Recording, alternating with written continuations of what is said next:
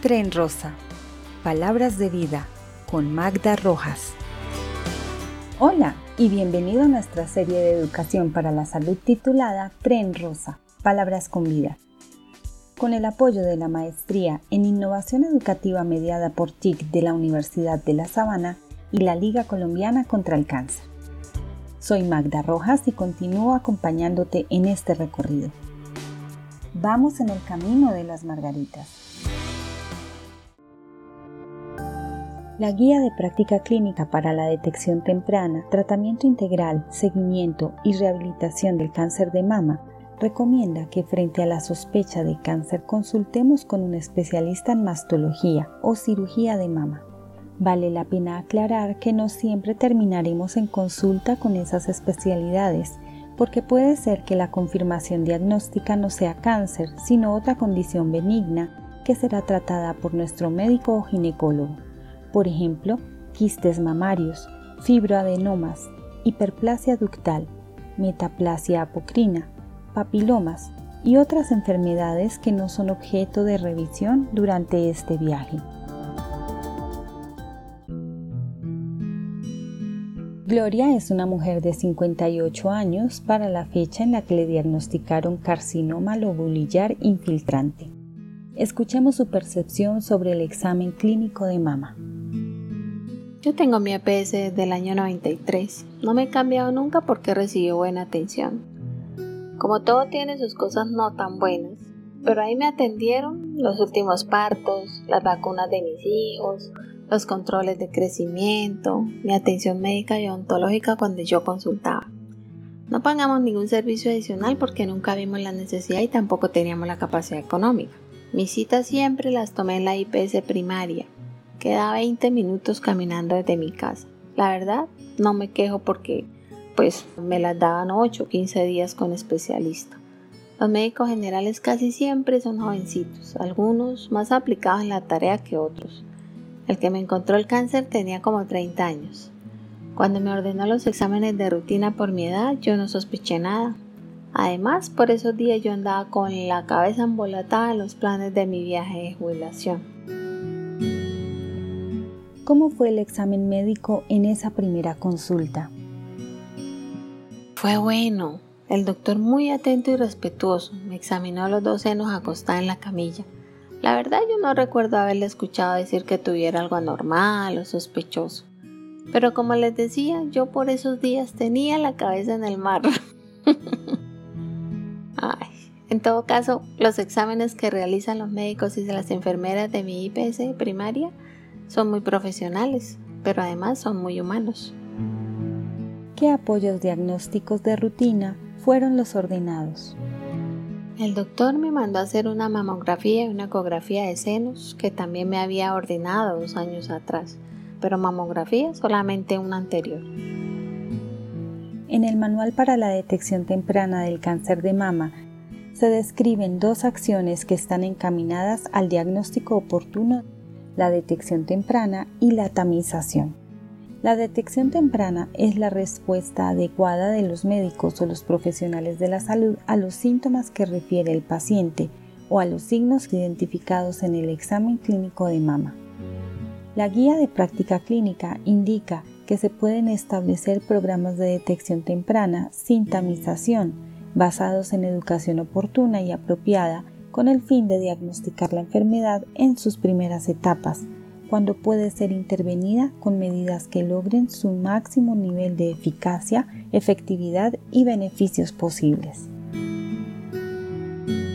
Por otra parte, se define la tamización como la aplicación de una prueba a individuos sin síntomas que tengan mayor probabilidad de adquirir una enfermedad. El Ministerio de Salud reitera que el objetivo principal de las pruebas es disminuir la mortalidad y a su vez identificar el cáncer en estados clínicos tempranos para mejorar el pronóstico de los pacientes.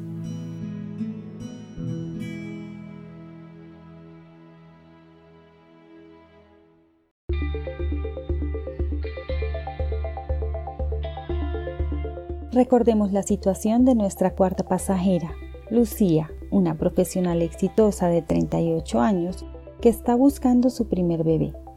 En los exámenes preconcepcionales se encuentra un tumor de aproximadamente 3 centímetros y su biopsia confirma que se trata de un carcinoma ductal infiltrante. Inimaginado e insospechado. Así puedo calificar mi diagnóstico. Una ecografía mamaria que me tomó un señor bastante parco fue el punto de partida para esta travesía. Y bueno, ¿quién lo creyera? Lo más desagradable que había escuchado en mi vida hasta ese momento era en realidad mi boleta de oportunidad para sobrevivir al temido cáncer. ¿Cómo estuvo el examen que realizó tu médico para el diagnóstico del cáncer? Para mí hubo tres tiempos. El primero con la ginecóloga que asistiría a mi embarazo y parto. En esa consulta, que a mi juicio fue muy completa y profesional, no se detectó ninguna señal para alarmarnos. Además, como acabo de decirlo, estábamos en una consulta preconcepcional. Me empezaba a preparar para el reto de ser mamá. Creo que nuestro foco era confirmar que todo andaba muy bien y no para ver si había alguna sorpresita terrible por ahí. En todo caso fue solo hasta que me tomaron la ecografía y allí el médico muy diestro en su ejercicio logró ver la masa. Digo lo de diestro porque el cirujano de mama más adelante me dijo que mis mamas eran densas y que eso a veces retardaba el diagnóstico. O sea, como que no se puede ver los tumores cuando las mamas son densas. En ese caso, repito, el médico muy diestro en su ejercicio logró ver la masa pero lo diestro no le quita lo terriblemente repelente. Asomó la cabeza, la mano, me entregó el reporte y dijo, Consulte, no deje que le coja ventaja el tiempo.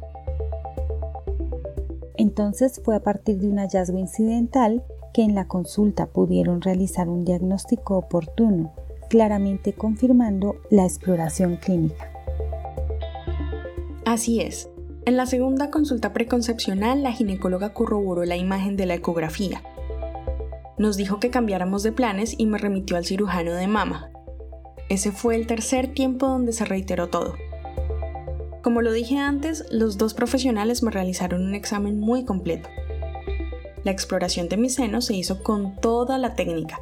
Los médicos son seres humanos, no tienen visión de rayos X ni mutaciones genéticas que les atribuyan sobrepoderes.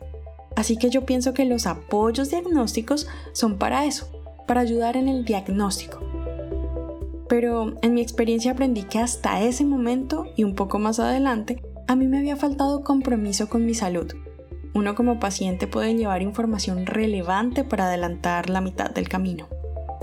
Concluiríamos entonces que la suma de la información disponible contribuye u obstaculiza un diagnóstico oportuno y que el papel del médico es fundamental para que a través de su discernimiento profesional opte por las conductas más pertinentes. Sí, tal cual. Mi ginecóloga estaba muy apenada porque ella no había percibido la masa en la primera cita. No era su culpa, yo que vivía con la masa no la había sentido. Pero gracias a la eco el tema salió a flote. Tal vez debe existir la conciencia de que siempre se debe estar alerta para la detección de todos los tipos de cáncer finalmente entiendo que para la mayoría el tiempo es un factor clave.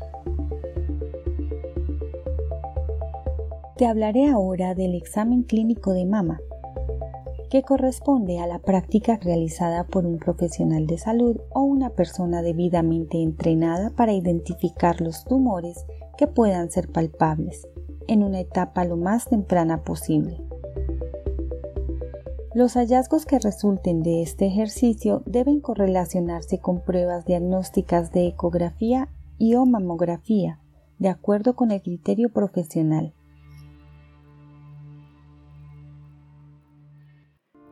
El examen clínico de mama se realiza en dos etapas básicas, la inspección y la palpación.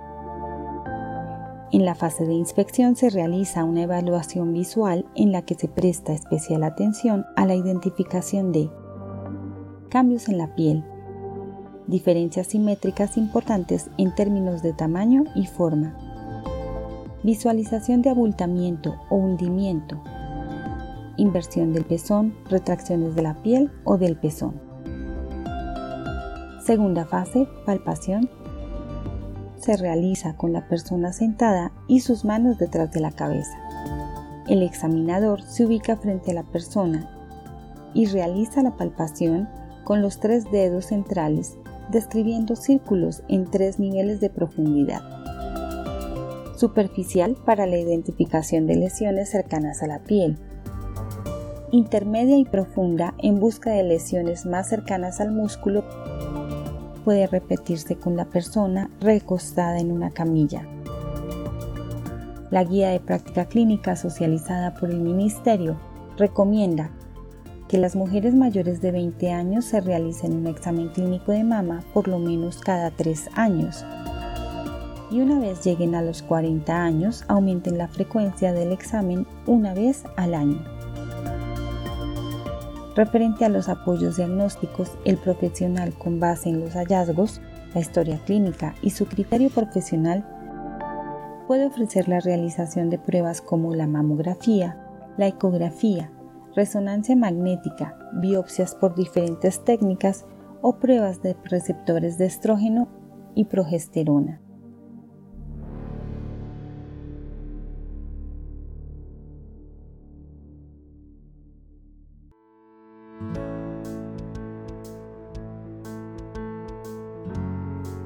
Bien, ya hemos revisado la técnica del autoexamen de mama y nuestras pasajeras han expresado su opinión sobre la importancia de realizarlo.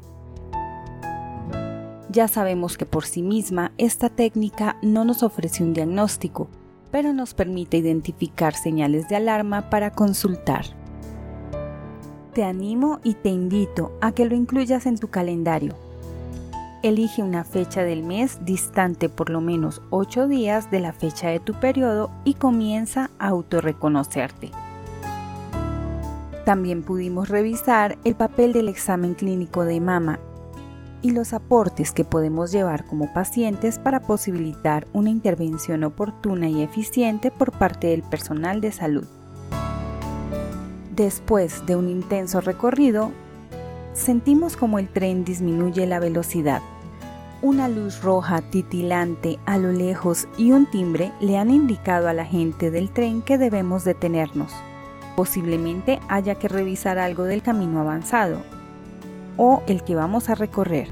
Esperemos las indicaciones. No te bajes, ya llega las señales del camino, nuestro capítulo 9 de la primera temporada.